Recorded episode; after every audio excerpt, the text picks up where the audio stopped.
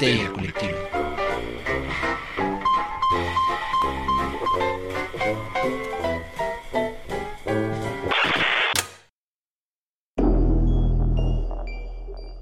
Esto es Histeria Colectiva, el programa donde Fernando Santamaría y el Dr. Braham se sientan alrededor del círculo de invocación para abrir la caja de Pandora y volarse la tapa de los sesos platicando sobre ficción, magia, ocultismo, casos supernaturales, literatura y todo lo que tenga que ver con la cultura del horror. Buenos días, buenas tardes, buenas noches, donde sea que se encuentren, a la hora que nos estén escuchando, cuídense mucho, quédense en casa.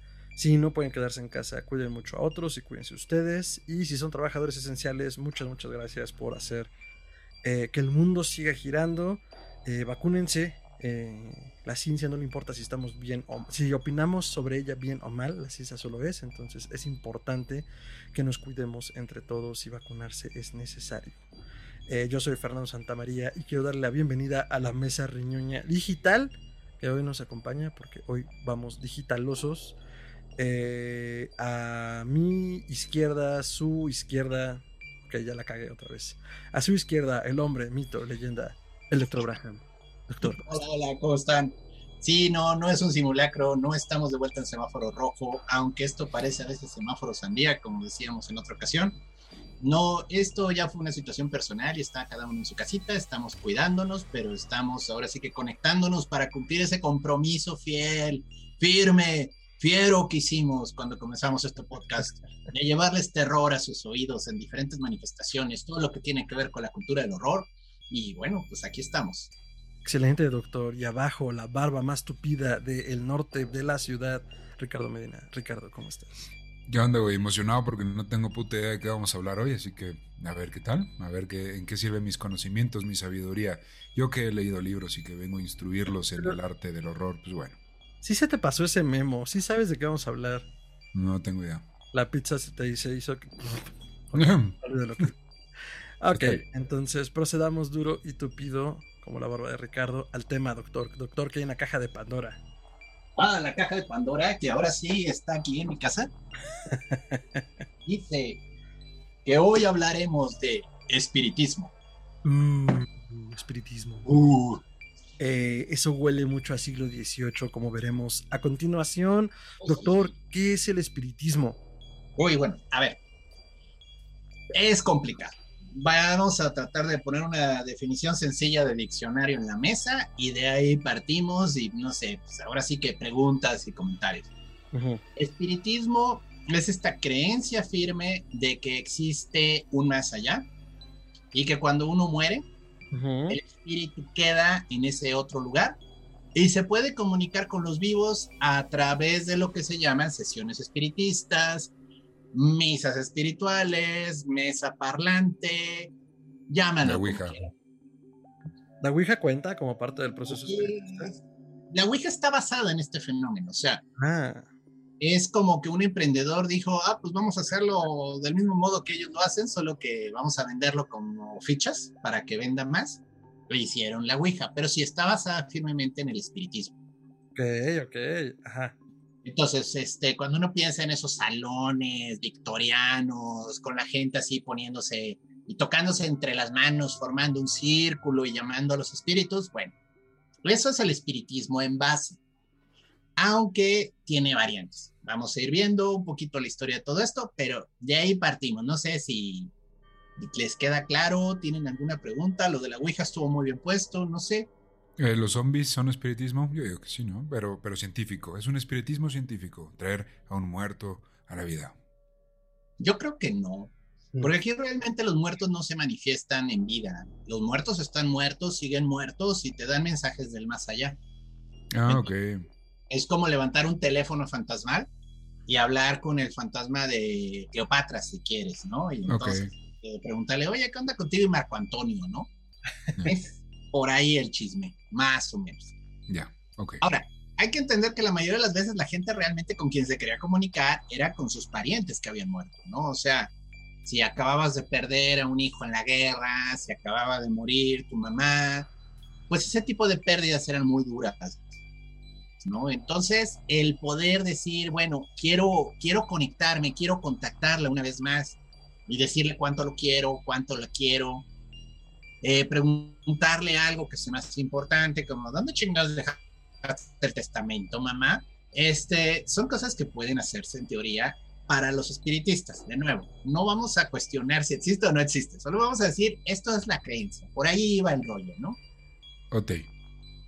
Entonces, a ver, Vale, vale. entendamos el momento en el que surge, ¿no? O sea, es todo el siglo XIX mientras se va desarrollando esta corriente de pensamiento derivado de que a principios del siglo XIX, en el 1800, tenemos todo este boom de la revolución industrial.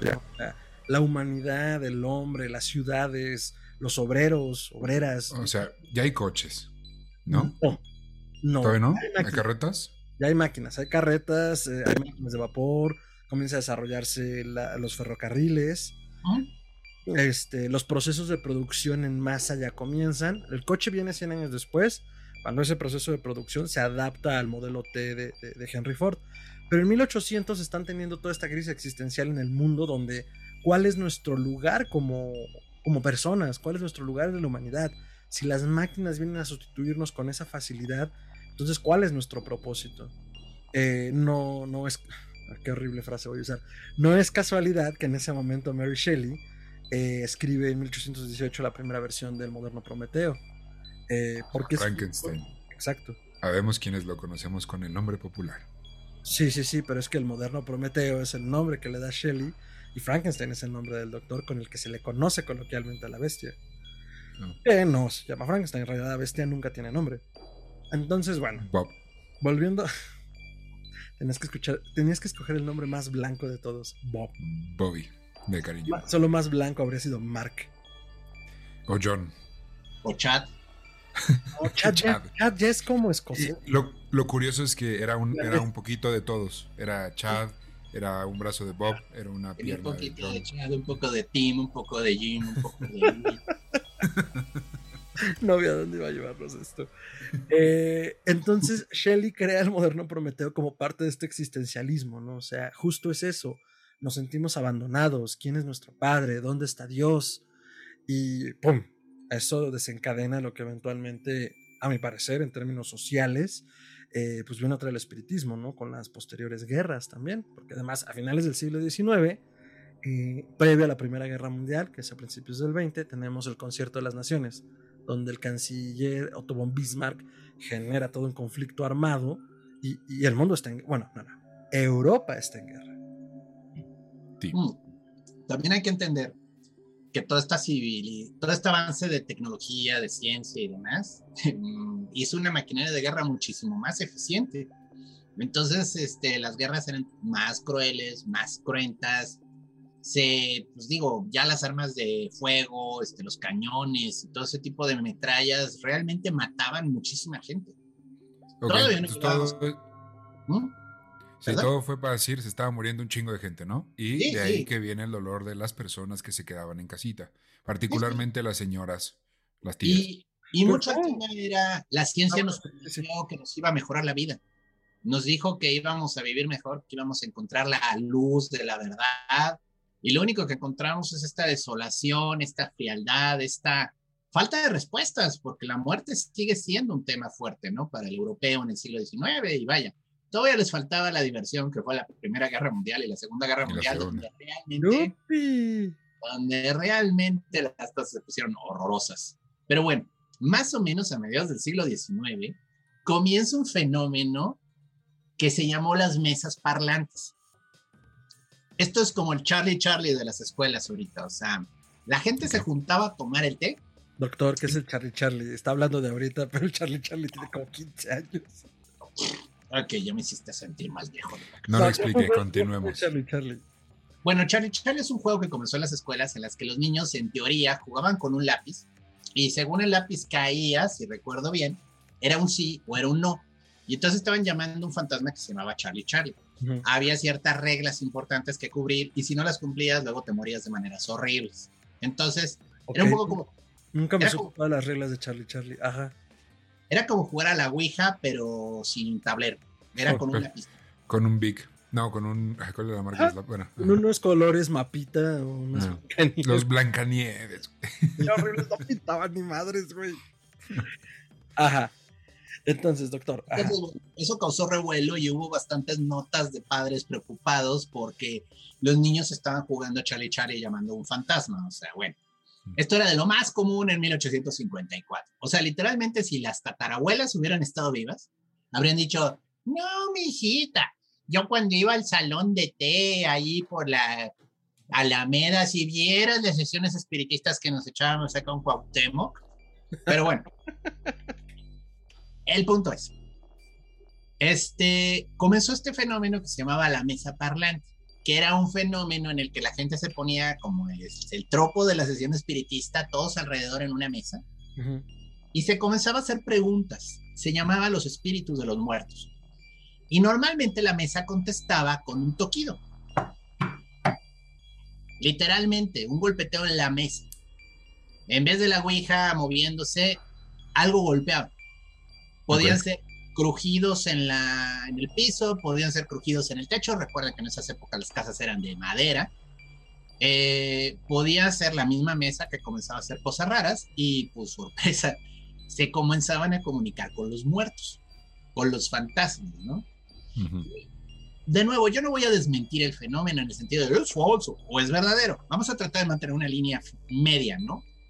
Un Pero la verdad, incertidumbre, doctor. La verdad es que si hubiera sido falso, no se había extendido como el reguero, como el reguero de pólvora que fue. Todo el mundo comenzó a practicar. O sea, para un fraude, fue un fraude que pegó mucho y en todos lados. Es que, doctor, a ver, había un sindicato de dueños de, de casas de té que se juntaban y decían, a ver, güey, ¿cómo le vamos? que pones, y, tenían un mecanismo, porque época industrial, en la que hacía y, activaban algo y sonaba acá y luego en el techo y así. Era una farsa, era, era un montaje.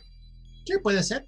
Entonces, bueno, uno de los casos más sonados comenzó en Estados Unidos, perdón, voy a andar brincando entre Europa, Estados Unidos, México, Inglaterra, Francia. Aquí somos muy globales. Los datos... La forma de viajar ahorita. Los datos están en todos lados. En 1848, en Estados Unidos, en la zona de Nueva York, no en la ciudad de Nueva York, en el estado de Nueva York, se comenzaron a popularizar las hermanitas Fox. Sí. Eran tres mujeres que hacían sesiones espiritistas con una con botas. Sí, sí, sí, cuellito hasta acá, con bordadito y olanes, ¿no? Y entonces... Eh, se compartían un ojo. No, pero casi. El punto está de que compartían mesa.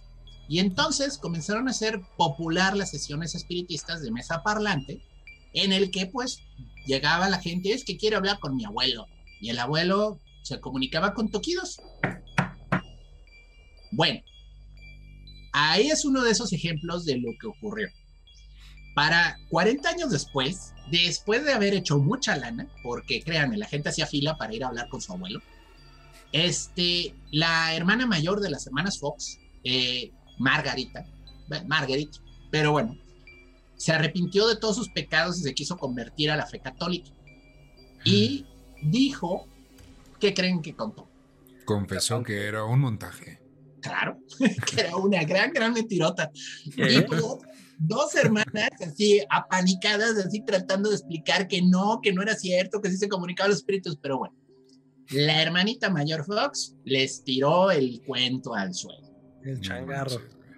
Pero bueno, regresemos al reloj un poquito, porque en 1854, digo, ya estaban las hermanitas Fox comenzando su negocio, ya llevan seis años de buenas ventas.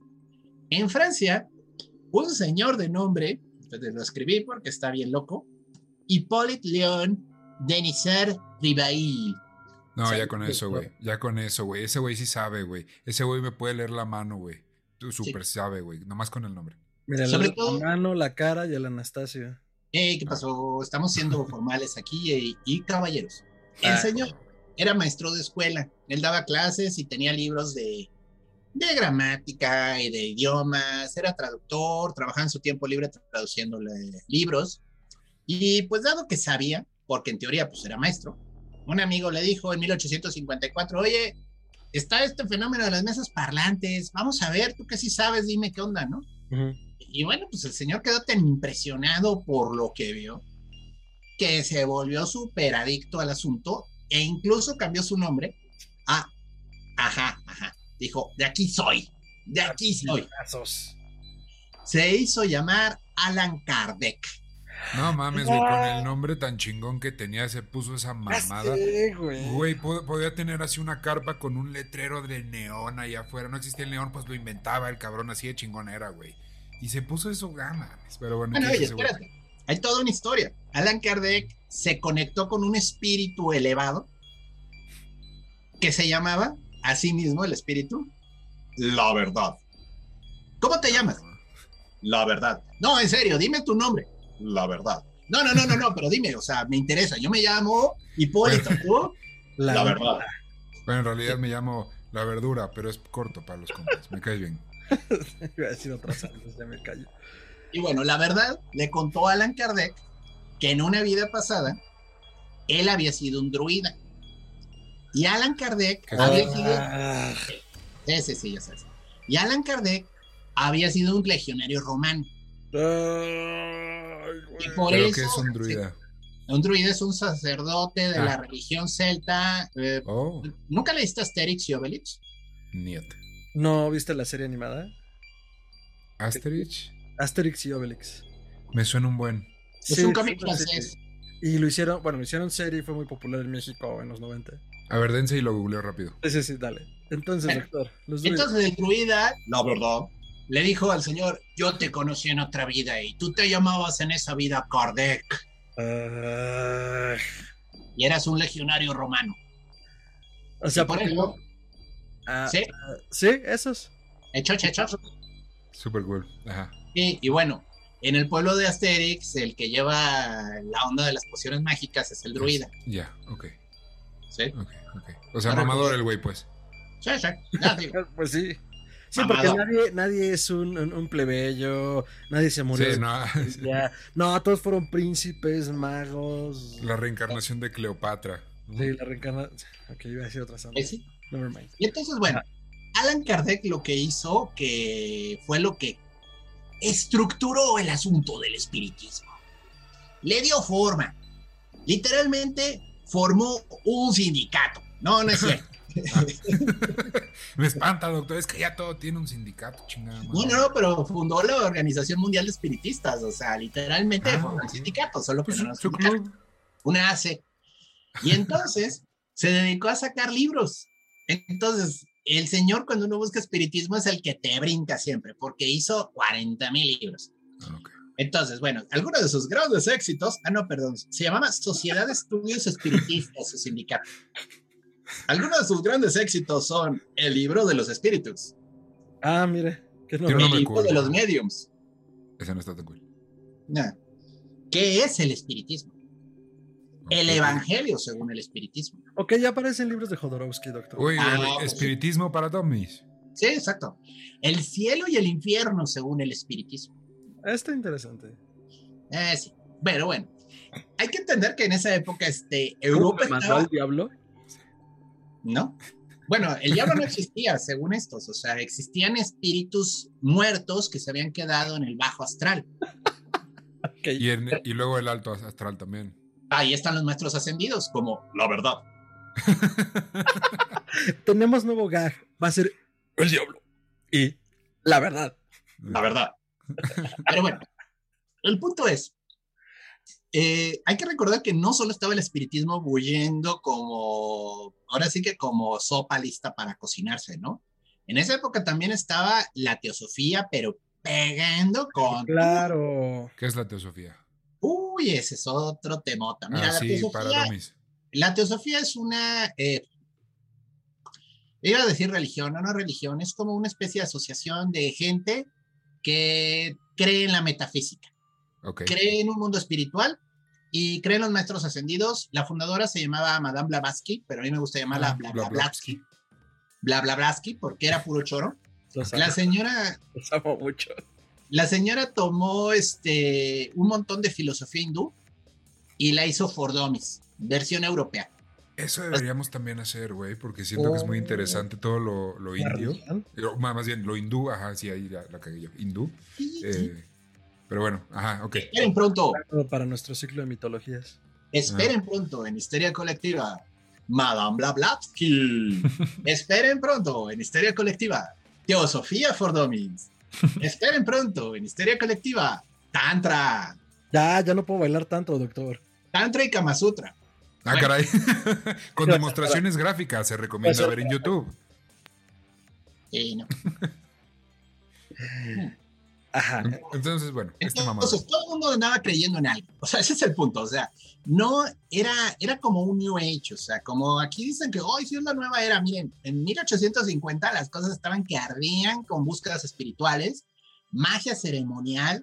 Comenzaron los magos prietos en aprietos de la Golden Dawn a tener ahí su grupo en la 1888.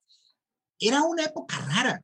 Teníamos avances científicos impresionantes, vuelos en globo, teníamos las obras de Julio Verne un poquito más adelante, teníamos guerras cruentas, horribles, donde se masacraba gente con balas y metralletas y armas que no se habían imaginado que existían, y al mismo tiempo todo el mundo buscando razón de ser.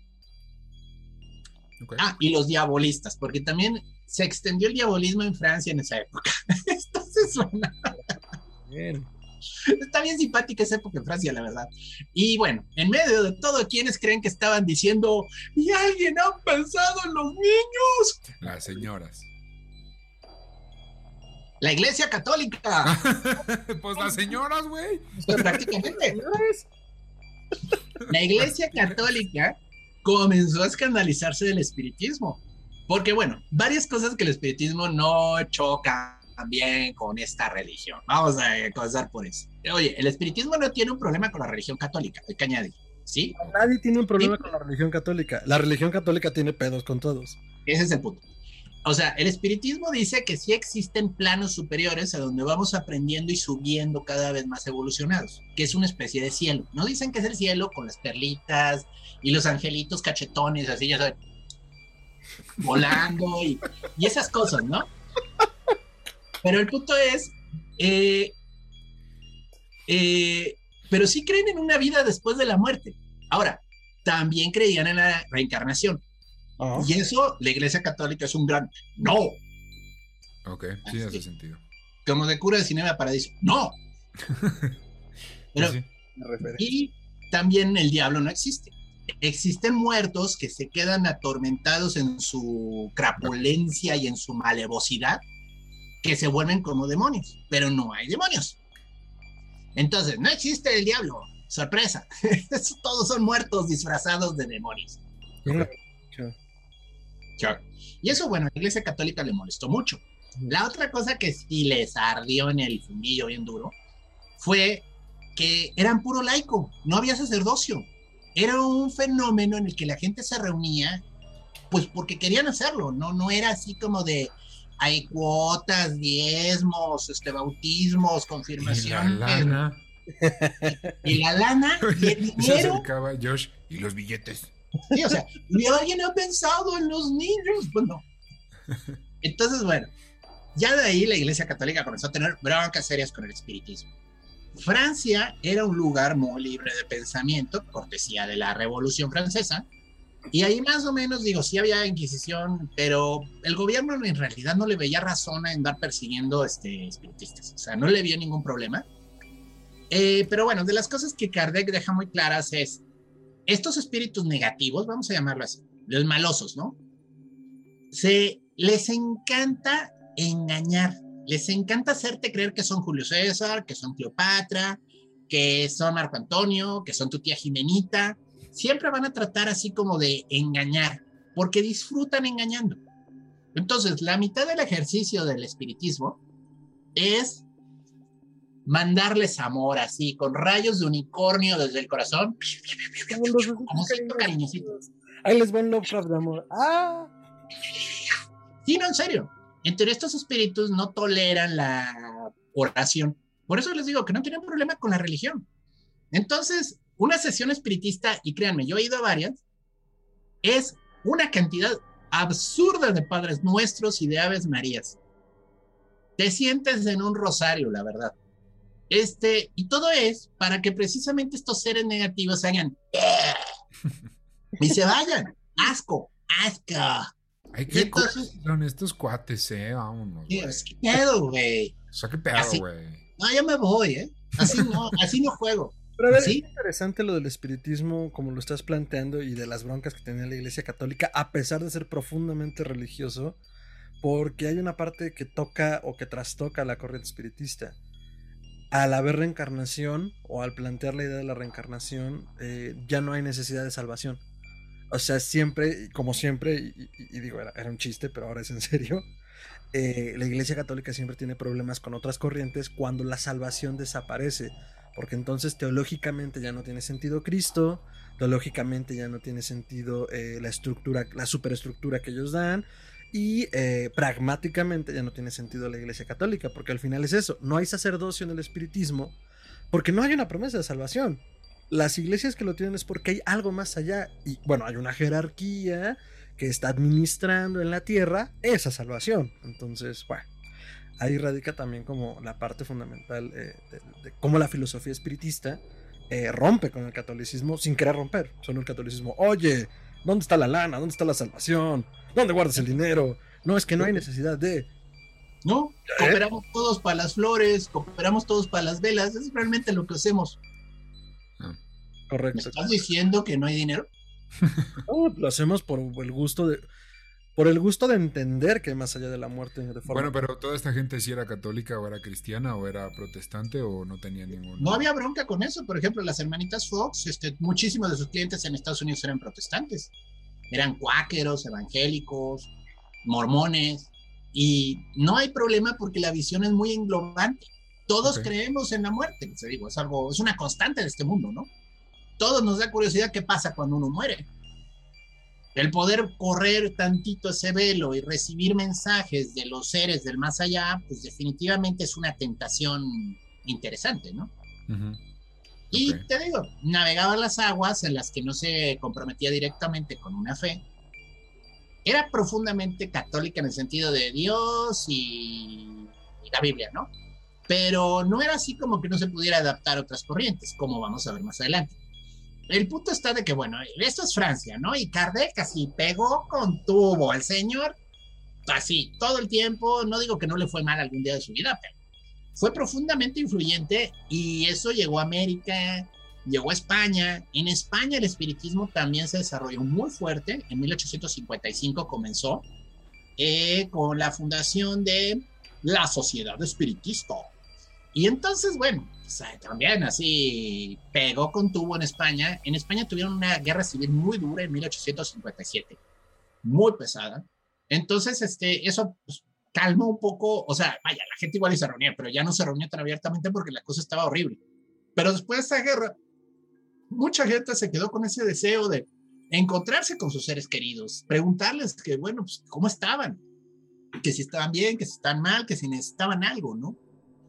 Pero sí hubo una pequeña pausa en España debido a esta guerra civil y después ya continuó. En 1888 en España se hace el primer Congreso Espiritista, que literalmente era como una sesión así de jam de, pero de mesas espiritistas. O sea, comenzaron con cinco mesas y acabaron con una, la más chingona, donde todos sí estaban bien prendidos y conectados con el plano astral, recibiendo mensajes de lo divino. Órale. Órale.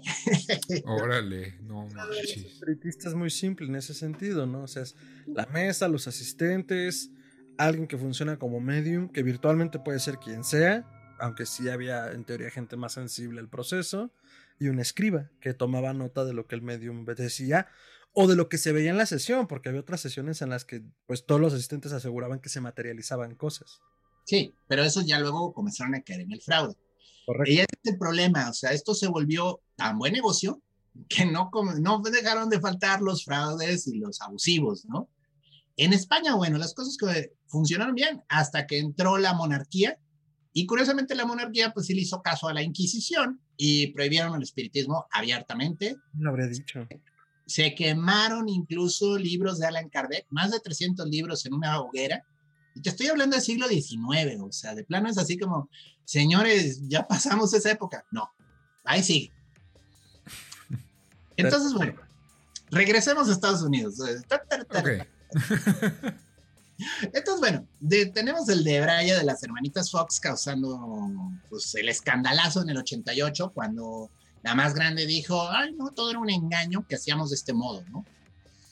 Más o menos por los 1890 surge una figura muy importante para desmentir el espiritismo como fraudes y se llamó Harry Houdini. ¡Uh! ¡Uh! ¡A huevo! Es decir, el hombre, el mito, la leyenda. ¿Qué pasa con Houdini? Houdini era profundamente espiritual, él sí creía en lo sobrenatural, o sea, él sí creía en algo. Entonces le cagaba a la gente que lo usaba para el negocio. Así es. Y era mago. O Y de repente aparecía así como, ah, ya llegué, te desmiento, y desaparecía. ¡Oh! sí, sí, parece broma, pero era así como el coco de los espiritistas fraudulentos. O sea, decía Houdini tres veces frente a un espejo, aparecía. Decía, "El señor ¡Es mentira! ojo de pie". El mago lo hizo de nuevo. Lo que pasa es que Houdini eh, perdió, creo que fue a su madre, y le resultó una experiencia muy dolorosa. Digo yo, esas cosas son dolorosas en en cualquier lugar, cualquier persona, cualquier cultura, ¿no?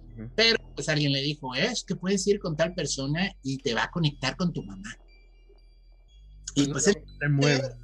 o sea, el problema de Harry es que sí quería creer, o sea, no, no es cuento, el señor quería creer, Era el Fox Mulder del siglo XX. Bueno, pues, sí, pero el señor se sabía todos los trucos del oficio. claro. Entonces lo reconocía también. un mago de escenario sabe ver dónde está el alambre, sabe ver dónde está el espejo, sabe ver si están usando humo, si están usando alguna sustancia, una reacción química. A él no lo apantallas, o sea, no lo apantallas cuando de repente hay un relámpago dentro del cuarto, porque dicen, "Eh, no mames, eso lo hicieron con tal cosa.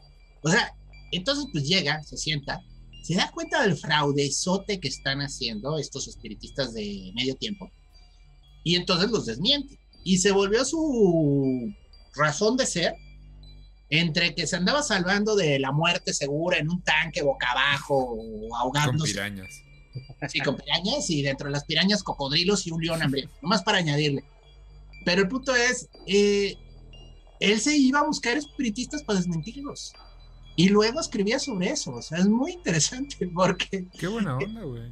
pues mira, creo que estuvo bien, porque se prestó a mucho abuso. Yo creo que el espiritismo como idea no es mala, pero nunca va a faltar el payaso que te ve y te dice, oye, veo que tienes un muerto atroz, mano. Y ya te asusta y te hace creer que necesitas algo, ¿no? Sí. Entonces, bueno, ahora vayamos a Inglaterra. Inglaterra igual tuvo el mismo fenómeno. O sea, digo, de nuevo, acá en Francia y en España se le llamó espiritismo. En Inglaterra y en Estados Unidos se le llamaba espiritualismo. Ok. De- parece bobo, pero tiene, tiene ciertas correlaciones. Era la misma idea, mesas parlantes, comenzó a haber mucho interés en ello. Y hubo, y hubo figuras importantes allá. Curiosamente, de las personas más importantes del tema, porque lo extendieron mucho, fue el escritor Arthur Conan Doyle, famosísimo por haber escrito al personaje Sherlock Holmes. No, no, doctor, por favor, él conocía, era su amigo y le relataba sus historias y él los ponía en libros. Es documental. El- Claro. Todos los, libros son, son documentales. Ahora, cosa interesante, Arthur Conan Doyle conoció a Harry Houdini. Si eran compas, ¿no? ¿Y se Eran pelearon al final? ¿Algo No. así? ¿No? No, pero eh, Arthur Conan Doyle juraba que Houdini tenía poderes sobrenaturales. Wow. Ok, eso es nuevo para mí. ¿Qué? Y que era, o sea, que realmente era mago, que no estaba engañando, que nos estaba engañando haciéndonos creer que era mago de escenario, pero realmente era mago. Mi madre. Y eso habla un poco de la personalidad de Arthur Conan Doyle. Porque bueno, uno piensa que creando un personaje que es tan analítico, tan inteligente, tan concreto, era una persona de ese estilo. Bueno, todo parece que no, que era lo contrario. O sea, que el señor caía en lo sobrenatural con fuerza. De hecho, era una especie de adicto a ir buscando, Crack. a buscar leyendas urbanas. Mm. No, en serio, si le decían, Ahora te dice Ricardo adicto al crack y yo tranquilo. Es que, por ejemplo, decían, no, que dos niñas se vieron unas hadas. Él iba, él iba corriendo. Ay, Carlos Trejo de güey. allá, o sea, Qué bonito. Ese es mi amigo. sí, era simpático. De hecho, es poco conocido, pero hizo un personaje que es todo lo contrario de Sherlock Holmes. Es Todo un detective de lo sobrenatural. Ah, qué cool. ¿sí? Pero bueno, Arthur Conan Doyle fue miembro de muchas sesiones del espiritualismo y él realmente este, creía en eso. Él creo que pierde a su hijo en la guerra. Entonces, este, para él se le hizo algo muy importante conectarse con eso, ¿no? Eh, es interesante porque en Inglaterra sigue todavía el espiritualismo en boga, o sea, hay incluso una universidad. ¿De espiritistas? Oh, sí. Y la Unión Nacional de Espiritualistas está reconocida como AC ante la corona británica. Wow. Es una asociación No es la única, ¿eh? Aquí en México también tuvimos un listo mexicano de parapsicología, si no me equivoco. Ahorita les bueno, Pero para psicología no es lo mismo que espiritismo, o sea, tuvieron unos tanatotes estos en irse a registrar como espiritualistas. No, Pero- fue el Instituto Mexicano de Investigaciones Psíquicas y hacían sesiones espiritistas. Sí. Pero ahorita llegamos a eso. Ajá. Entonces, bueno, y entonces, este, incluso hay una universidad que se llama Stansted Hall, la cual fue donada por el señor Stansted en 1964. Pero el señor, digo, ya estaba ahí de 80 años, o sea, él vivió el espiritualismo cuando era joven, eh, participó en las guerras mundiales, todo así como Christopher Lee. Pero él era el espiritista de cabecera, ¿no? Y cuando murió, dijo, yo dono mi casa, que es tremenda casota, para que se haga una universidad de estas ciencias parapsicológicas, de espiritualismo. ¿Por qué no nos pasan esas cosas? Yo dono esta casa para que hagan podcast de ocultismo y magia. Pues porque ya alguien se lo habría volado, o sea, ese es el problema de cuando haces las cosas a medias. Ajá. Digo, ya, a ver, dime, aquí cuando alguien dona un edificio, ¿no se lo está apropiando luego el INBA o alguna asociación de gobierno?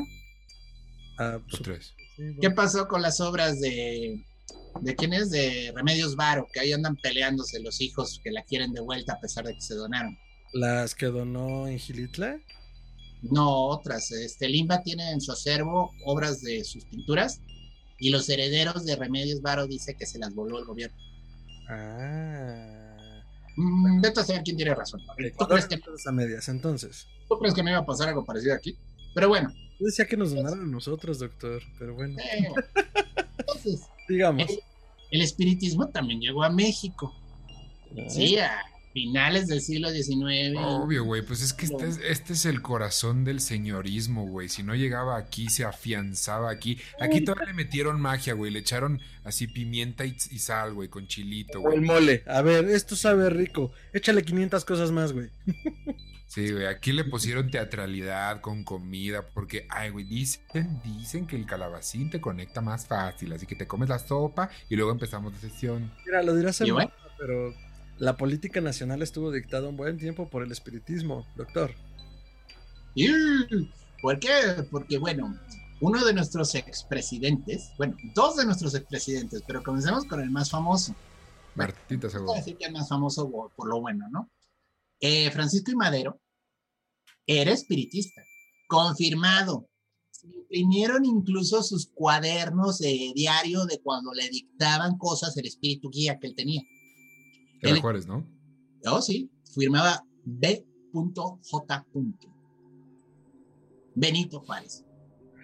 No manches. Y siempre, güey, siempre así. No era eh, la calle, no era el que le limpiaba la basinica a Juárez. No, no, no, no. Era el mismísimo Juárez, le hablaba. Obvio. Pues, ¿por qué no? Digo, le dijo, es muy importante que defiendas a la nación de Dios.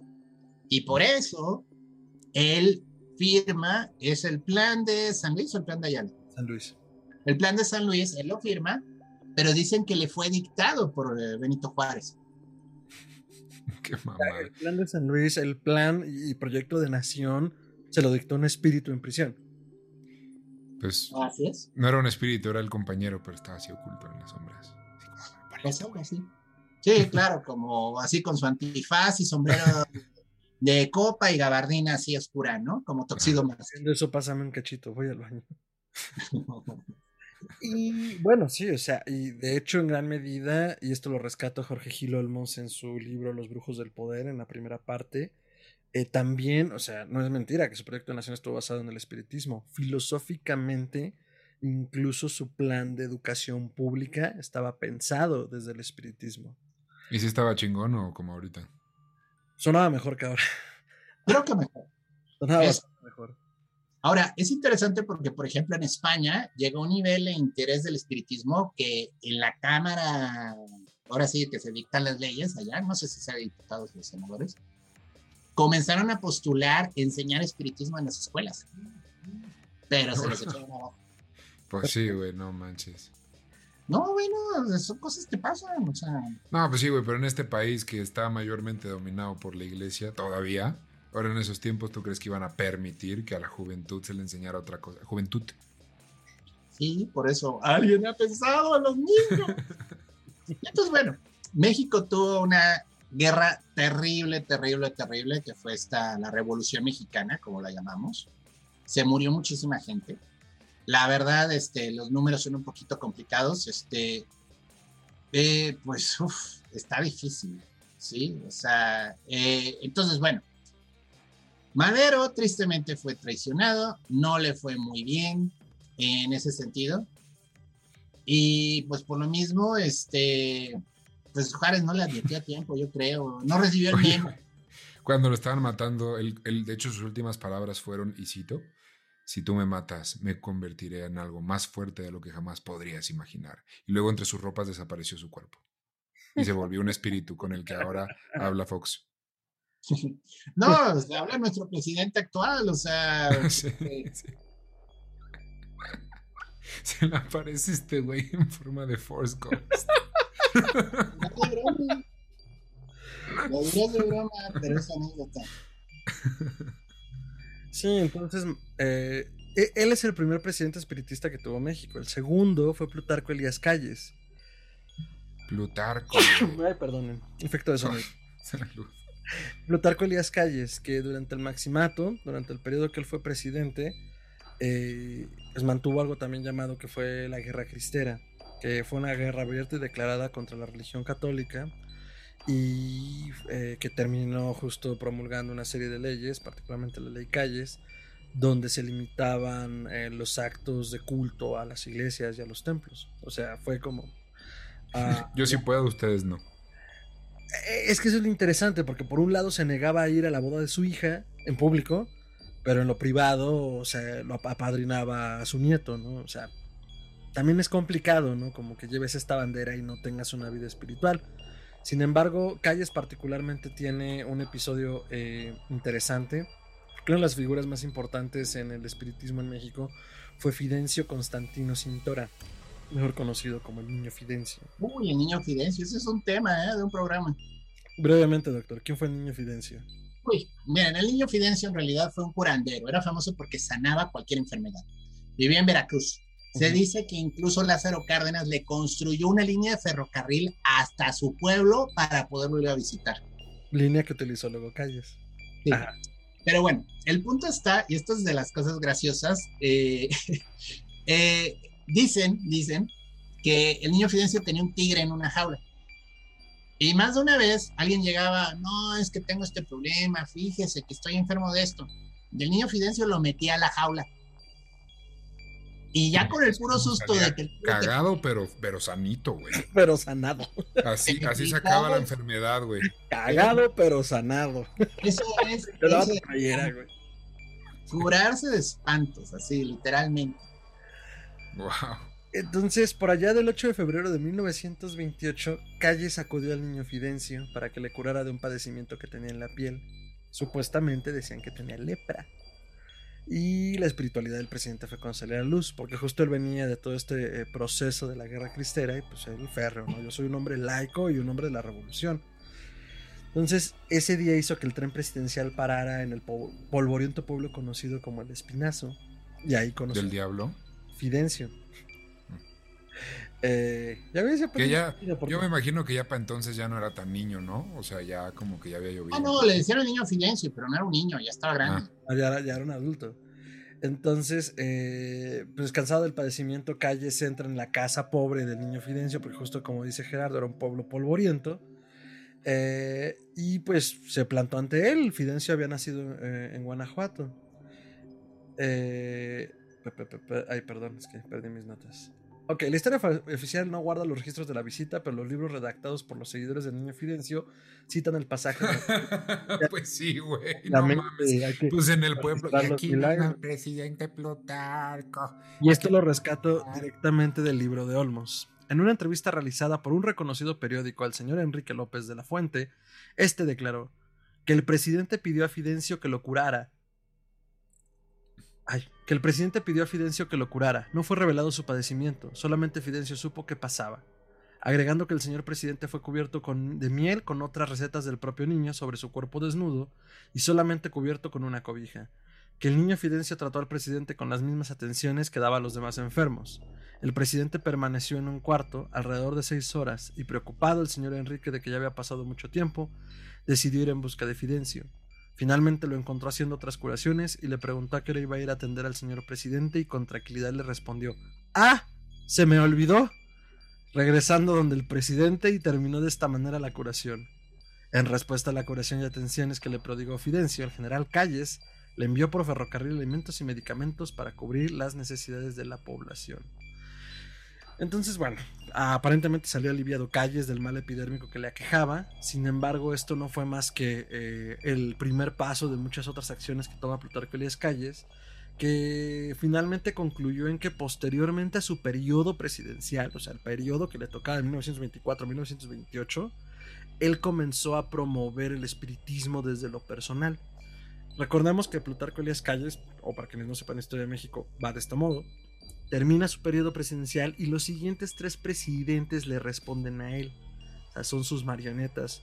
Y se conoce ese periodo presidencial como el Maximato. Los que gobernaron en su nombre fueron Emilio Portes Gil, Pascual Ortiz Rubio y el general Abelardo Rodríguez. Sin embargo, eh, por allá de 1941, él asiste junto con el general José María Tapia a su primera, a su primera sesión espiritista formal pero el general Tapia quería que desmintiera como, mire, señor presidente, estas pendejadas que se están haciendo, vamos a desmentirlas. Lo mismo que le pasó a Kardec y lo mismo que le pasa a Arthur Conan Doyle y lo mismo que le pasa a medio mundo. O sea, ay, sí, voy a ver qué mentira es. No, su madre. ¡Pum! Sobres, le salió totalmente al revés. El resultado fue totalmente opuesto ya que eh, eh, eh, en esa sesión entra en contacto un, un ente llamado el maestro, que no era ni más ni menos que un doctor llamado Enrique del Castillo era, que era un médico que había muerto alrededor del siglo XIX y que fungía como guía del círculo espiritista al que asistió ese día el general.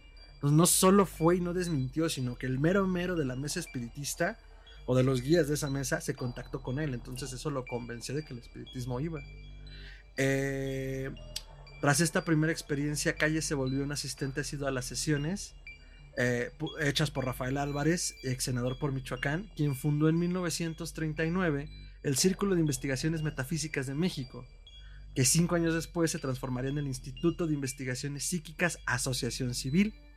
A eso iba con lo que decía Gerardo. O sea, aquí también tuvieron los tanates para decir, vamos a fundar el instituto y va a ser una asociación reconocida. Que también yo lo reconozco, o sea, de, esa forma creían al menos ellos en el espiritismo, ¿no? Como para decir esto tiene que ser algo estudiado y tiene que ser algo formal y tiene que ser difundido, porque pues las ideas espíritas, al menos desde como ellos los las percibían, pues tenían que ser parte de la sociedad mexicana, ¿no? Entonces, eh, las actas de este instituto que registran las sesiones espiritistas del 40 al 52 son fundamentales para observar cómo la doctrina filosófica que tanta influencia ejerció en Francisco Madero también influyó a los gobernantes del país cuando la revolución se institucionalizó. O sea, si lo vemos ya desde esa perspectiva, México, en sus formas de gobierno, o en al menos los primeros intentos, es fundamentalmente espírita. Oye. Así es la organización. Después de la revolución, fundado por espíritus. Así que somos una necromancia corporativa. Una necrosociedad. Entonces, algunos de los miembros que participaban en las sesiones espiritistas en distintas épocas. Ay, eh, fueron el exsecretario de Salubridad Abraham Ayala González, González, eh, Ramón Beteta, exsecretario de Hacienda y ex embajador en Italia, Rodolfo Elías Calles, exgobernador de Sonora hijo de Plutarco, Antonio Espinosa de los Monteros, ex embajador de México en Estados Unidos, Javier Icaza y Fernando de la Fuente, ex ministros de la Suprema Corte de Justicia de la Nación, César González, ex embajador de México en Venezuela y Estados Unidos, Manuel Gual Vidal, ex secretario de Educación, Julio Jiménez Rueda, exdirector de la Facultad de Filosofía y Letras de la UNAM, Abelardo Mongues López, exdirector del Hospital General de México. Y Luis Puro güey bien famoso. Exsecretario de Industria, Comercio y Trabajo y líder histórico de la Confederación Regional Obrera Mexicana. A lo mejor no te dicen nada los nombres, pues pero las instituciones a las que pertenecían, y a mí algunos sí me suenan, y los conozco, pero las instituciones a las que pertenecían te hacen ver de qué forma permeaba a los hombres en el poder la doctrina espírita. ¿Por qué es importante? Porque definitivamente estas cosas influyen en las personas en las que están inmiscuidas. Y a lo mejor Gerardo, tú, yo, que somos Juan de las Pitas, pues no importa si yo quiero creer en encantadores de serpientes. Pero cuando son hombres que tienen los destinos de las naciones en sus manos, importa. Y hay que añadir, esto es otro detallito de, así como la sal y pimienta de la política mexicana de los 40, todos eran masones. La masonería y el espiritismo aquí en México estoy seguro que iban así, de la mano felices mientras cantaban yendo al mandado. O sea, igual en España, ¿eh? En España la masonería y el espiritismo estuvieron súper juntos, súper mezclados. O sea, al punto de que logias enteras eran también este, grupos de espiritismo que se reunían después del taller a hacer este, tenidas donde llamaban a los espíritus. Ahora, así, ya llegando al momento presente. Eh, ¿Sobrevive el espiritismo? Sí, sobrevive el espiritismo. De hecho, el chisme, dicen, dicen, dicen, no tenemos evidencia. Histeria Colectiva Podcast no tiene las fuentes para confirmar o negar dicho rumor. Que nuestro presidente actual, Andrés Manuel López Obrador, hace sesiones espiritistas llamando a Benito Juárez. Estaría bien interesante ver quién le conteste. No, no, pero sobre todo, espérate, chécate. Y sin, y sin hacer opiniones de la política y de que... Ah, no, no, no, no, me voy a meter en eso. O sea, yo no quiero hacer un juicio de la calidad de presidente como presidente. O sea, simplemente dice el chisme que le interesa tanto esto. Él es evangélico, por cierto, y declarado. Pero de nuevo, el espiritismo no tiene bronca con este tipo de creencias. Entonces, es fácil que se embeba en lo que él cree. Y un tema importante, en el Palacio Nacional de la Ciudad de México, que es donde él vive, porque cambió la residencia oficial de Los Pinos al Palacio Nacional, está el Museo de Juárez. Al ladito está un, eh, es un museo chiquito, pero tiene ropa que usó Juárez, su banda presidencial, cosas personales de él. Sus huesos de chaneque. Sus chones, si quieres, ahí están. O sea, pero el punto es, si quieres hacer una sesión espiritista y llamar a Juárez, el Señor la tiene puesta a la mesa y al lado. literalmente está ahí todo lo de Juárez. Solo le falta la tumba, pero mira, siendo presidente puede hacer muchas cosas. Y es curioso, porque entonces no ha muerto esta creencia. De hecho, Calles fundó una iglesia que es la iglesia espiritista. Y todavía sobreviven algunas este, congregaciones de eso. Otra cosa que es interesante, ya un poquito llevándolo a este momento actual, eh, las variantes de la santería que se desarrollaron en Cuba también asimilaron el espiritismo. Entonces, es algo que, que, se les hizo muy relevante para ellos y todavía ahorita muchas casas de santos este, tienen sesiones de misa espiritual, así lo llaman ellos, que es de nuevo la misma idea de Alan Kardec, pero con variantes. Una de esas es, no hay mesa al centro. La mesa está como al fondo, como, como presidiendo, y la montas, le pones velas, le pones flores y todo eso, y la gente se siente en círculo alrededor de la mesa. Y comienzan a, los videntes comienzan a ver a los espíritus que te acompañan y te comienzan a decir y te comienzan a, a dar recomendaciones y mensajes de la gente que está ahí acompañándote.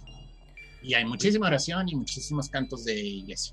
Oye, güey, ¿el palo mayombe no es una forma de este, esta cosa? No, es más nigromancia, o sea, aplicada mm. directamente, o sea, eso ya es otro tipo de creencia, pero por ejemplo, en santería sí se adaptó mucho el uso del espiritismo. Ahora, tiene su lógica, o sea, pensémoslo por un segundo. Eh, estas son religiones que trajeron de África los esclavos, ¿no? Pero, pues la manera en la que lo ves es esta yo me vengo de África, negro, me ponen a trabajar eh, caña, así duro, en la hacienda, o sea, partiéndome el lomo. Y yo sigo, pues, lo que es el palo. Y yo veo que a los Yoruba les va mejor porque tenían mejor presentación y garbo y los ponen de mayordomos en la, en la hacienda, ¿no? Digo, yo me estoy rompiendo el lomo bajo el sol todos los días y además partir caña, cultivar caña es bien difícil, es bien peligroso además. Te puede lastimar y las heridas son duras. Entonces, este, pues digo, pues estos negros lo hicieron bien. ¿Qué tienen que yo no tengo? No, pues tienen los santos, las, eh, bueno, tienen la religión yoruba, ¿no? Ah, y entonces comienza a haber un sincretismo hacia el palo. Pero al mismo tiempo, los que están en la hacienda dicen, bueno, pues ¿qué tienen los blancos que lograron conquistarnos, no? No, pues a los santos, a la religión católica. Ah, y entonces comienza toda esta, esta superimposición de los orishas con los santos de la Iglesia Católica. De, dicen que era también para protegerlos, porque no podían expresar su religión abiertamente porque los iba de la chingada, ¿no? Pero también es visión de los vencidos, o sea, ¿qué chingados tienen ellos que yo no tengo? Y tratar como de jalar eso. Entonces, cuando en 1850 comienza a popularizarse el espiritismo y ven a los señores blancos de sociedad, las damas así con sus abanicos llamando a la tía Jimenita, dicen, oye, pues eso está bien, yo también puedo hacerlo. Y entonces comienzan a hacer su versión porque la, estas religiones sí creen profundamente en los ancestros, sí creen profundamente en Egun, que son los muertos, o sea, y dicen que ahí están ayudándonos, o sea, son los intermediarios con el mundo espiritual. Muchas de estas ideas realmente ya hemos platicado un poco de ellas en el programa de negromancia, de que, bueno, los griegos creían una cosa, los romanos otra, pero todos creían en un mundo espiritual y todos creían que los muertos nos podían ayudar, o sea, que los ancestros nos echaban la mano para que las cosas siguieran un poquito como en la de Mulan, ¿no? De que ahí en la versión de Disney de que los ancestros haciendo desmadre para ayudar a la niña, ¿no? Pero es que sí, sí, sí hay algo de eso, o sea, técnicamente sí quieren ayudar. Entonces, de ahí se deriva todo este uso de la misa espiritual, que realmente no es santería, ¿sí? Pero los santeros la implementan como un rito que les sirve para conectarse con esta energía ancestral y pues dar consejos y ayudarte en cierto desarrollo espiritual, ¿no? Así funciona. No sé si entendieron el rollo o me... Sí, sí, como, sí, profe. como gordito así en charco de grasa. Porque digo, ¿Va a haber examen al final de la sesión? No. Ok, gracias. ¿Va a venir el final? El espiritismo. Eh, no sé, siento, siento, siento que quedan algunos baches, pero creo que iremos pudiéndolos cubrir conforme hablemos de las diferentes figuras que hemos mencionado, de Niño Fidencio, Alan Kardec, el propio Houdini. Ya quiero hacer un programa ahora de Arthur C. Clarke, eh, sobre todo porque creía que Houdini tenía superpoderes, entonces... No, de Donald Doyle. Ah, Conan Doyle. No sé, confundo. Ya ven, ¿para qué se llama casi igual? Pero bueno, Es que es Arthur C. Clarke y Sir Arthur Conan Doyle. Mi cabeza hace cosas raras. Estoy malito. Ojalá no que tengan un hijo así. Pero bueno, eh, ha sido todo un viaje místico, mágico, místico, cósmico, musical eh, a través del espiritismo.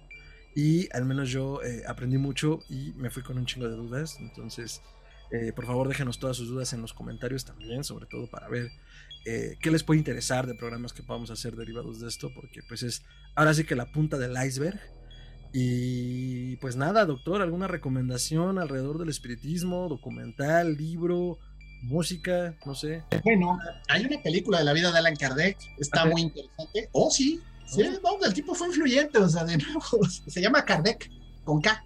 K-A-R-D-S-D-S, Kardec. Un rato en Netflix, sí la vi. Pues, sí, estaba en Netflix. Juraría que se puede ver en YouTube completa, ¿eh? Probablemente. Creo que anda por ahí rondando. Y bueno, es la vida de Alan Kardec, es un poco su relación con los espíritus. Este, es que es fácil caer en el, en el tropo de llamas al muerto con el espiritismo y al te quieren comer el muerto, ¿no? Entonces, hay muchas películas de horror que giran alrededor de eso. De nuevo, ese tropo, o sea, no es así, ¿sí? ¿Se puede aprender mucho con estos contactos del mundo espiritual? Sí. Y la gente que lo sabe hacer Oh no, casi lo lográbamos. Fue un espíritu que aquí. Tiene sano, lo mantiene protegido, que eso es lo importante. Ah, Aléjate, espíritu malévolo. Vampiro fronterizo.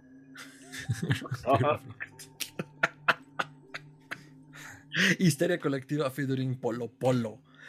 Eh, excelente, doctor. de nuevo, disculpen, fallas en el sistema ocurren por este tema de la conexión y la conectividad. Vivimos en una época increíble en la que podemos estar en tres lugares diferentes hablando y usted disfrutando esta conversación, espero, en otro lugar del mundo totalmente. Pero bueno. y de hecho nos vemos casi limpios, o sea, estábamos a nada de irnos limpios. Bueno, cosas que pasan, eh, excelente. La obra de Alan Kardec es interesante, pero pues es descrita por una persona que cree profundamente en esto y que te está tratando de convencer de sus ideas. Entonces es rara, es rara. O sea, yo he leído algunos libros de no son malos, pero pues sí se siente como que pues, el tipo te está adoctrinando, ¿no?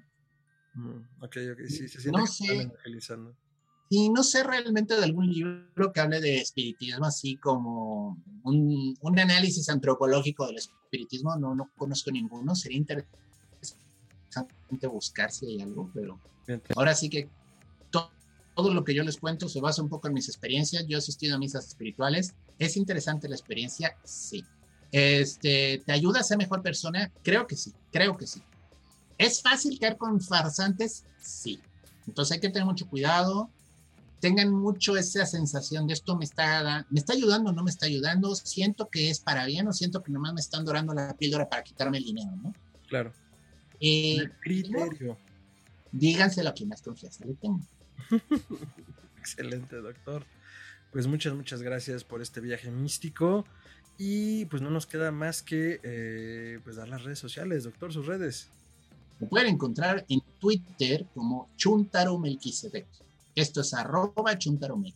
Es eh, donde tengo más presencia y participación. Ahí me pueden encontrar, mandarme mensajitos, a veces contesto, a veces estoy muy ocupado, discúlpenme si tardo, pero ahí es donde me encuentran, interactuamos más. Comparto de todo, desde memes de gatitos hasta inscripciones de maldición encontradas eh, debajo de una coladera en Italia. Eh, es un viaje interesante, o sea, espero que, espero que les guste. Dense una vuelta. Excelente, doctor. Muchas, muchas gracias. Ricardo, conclusiones y tus redes. Mm, yo concluyo que es importante trabajar en ti mismo, en tu ego y, y, tener las herramientas necesarias para que cuando alguien se vaya de tu vida y fallezca, lo tomes como es y lo aceptes y vivas con eso. Eh, porque querer estar buscando otros medios, pues no creo que sea muy sano en mi humilde eh, experiencia y opinión. Pero si lo hacen como, como un estudio, como algo interesante que explorar y como una variante a algo espiritual, a una creencia espiritual, pues que mejor. Y ya existen todas esas fundaciones y asociaciones que hemos mencionado. Así que nos cuentan qué tal si contactaron al espíritu de Jolopo. Creo que nos ha muerto Jolopo, ¿verdad? Pero bueno, si contactan a algún espíritu, ahí nos ponen los comentarios. No manches, hablé con Vince. Eh, mis redes son arroba tiranosaurio Rix, Twitter e Instagram. Y ahí estoy diciendo las mismas pendejadas que aquí, pero en escrito o en fotos. Entonces ahí pueden ir a seguirme. Excelente. A mí me pueden encontrar como arroba mantrasayas, es con ira tiene doble al final, en Twitter y en Instagram, en Facebook, como facebook.com diagonal mantrasaya. Y eh, pues ahí comparto todas eh, mis locuras, las voces de mi cabeza. Únanse, está divertido. Eh, Secretos X, Lovecraft lo hizo primero, Los Simpsons y memes de gatitos y todo lo que encuentre interesante en el mundo de la cultura del horror. Eh, yo creo que eh, independientemente de nuestras creencias o de qué tan listos estemos o no para este proceso y la deuda que todos pagamos, que es la muerte, eh, el tener una creencia espiritual sobre el mundo nos ayuda a tener una imagen más completa de él y nos permite entender un poco mejor nuestro lugar en el mismo porque y platicaba con, un colega hace no mucho, con Juan Pedro, a quien nos un saludote, que incluso alguien verdaderamente ateo tendría que no creer en el principio de orden de las cosas. Entonces ya hay algo de espiritual en eso. Eh, y bueno, o sea, más bien, eh, y como dice Ricardo, estar listos para lo que implica vivir y morir, porque es parte de lo mismo. Y pues ya si hay una, una religiosidad y una espiritualidad que les permita sostener mejor la vida como es, pues eh, como saben, ya aquí el consejo de historia colectiva siempre es háganlo con responsabilidad y compromiso y cuéntenle a quien más confianza le tengan. A Histeria Colectiva lo pueden encontrar como Histeria Colectiva Podcast en todas las plataformas eh, de podcasting con el logo que siempre les compartimos. Estará apareciendo eh, acá en estos cuadritos negros. Y nos pueden mandar sus comentarios, añadiduras y sugerencias a nuestro correo historiacolectivapodcast.com o dejarnos algún mensaje en la caja de comentarios eh, o contactarnos por nuestras diferentes redes sociales que son Instagram podcast.histeria, Twitter podcasthisteria, eh, facebook.com diagonal podcasthisteria y pues ya lo saben, eh, pues ahí recibimos todo lo que nos quieran contar. Recomienden con sus amigos, pónganos cinco estrellas, sigan esparciendo la infección, suscríbanse aquí en YouTube. si se suscribieron en Spotify y no nos escuchan en YouTube, también nos ayudan suscribiéndose y recomendándonos con otros Ahora sí que todo suma y pues nada, muchísimas gracias Ricardo, doctor, audiencia, cuídense mucho, no les tornen a la gente la cara, cuidado con el semáforo sandía, verde por fuera, rojo por dentro y la siguiente emisión. Nos vemos desde las inmediaciones de Cuapa Juárez. Aquí espantan. Volvemos contigo al estudio. Cuídense mucho.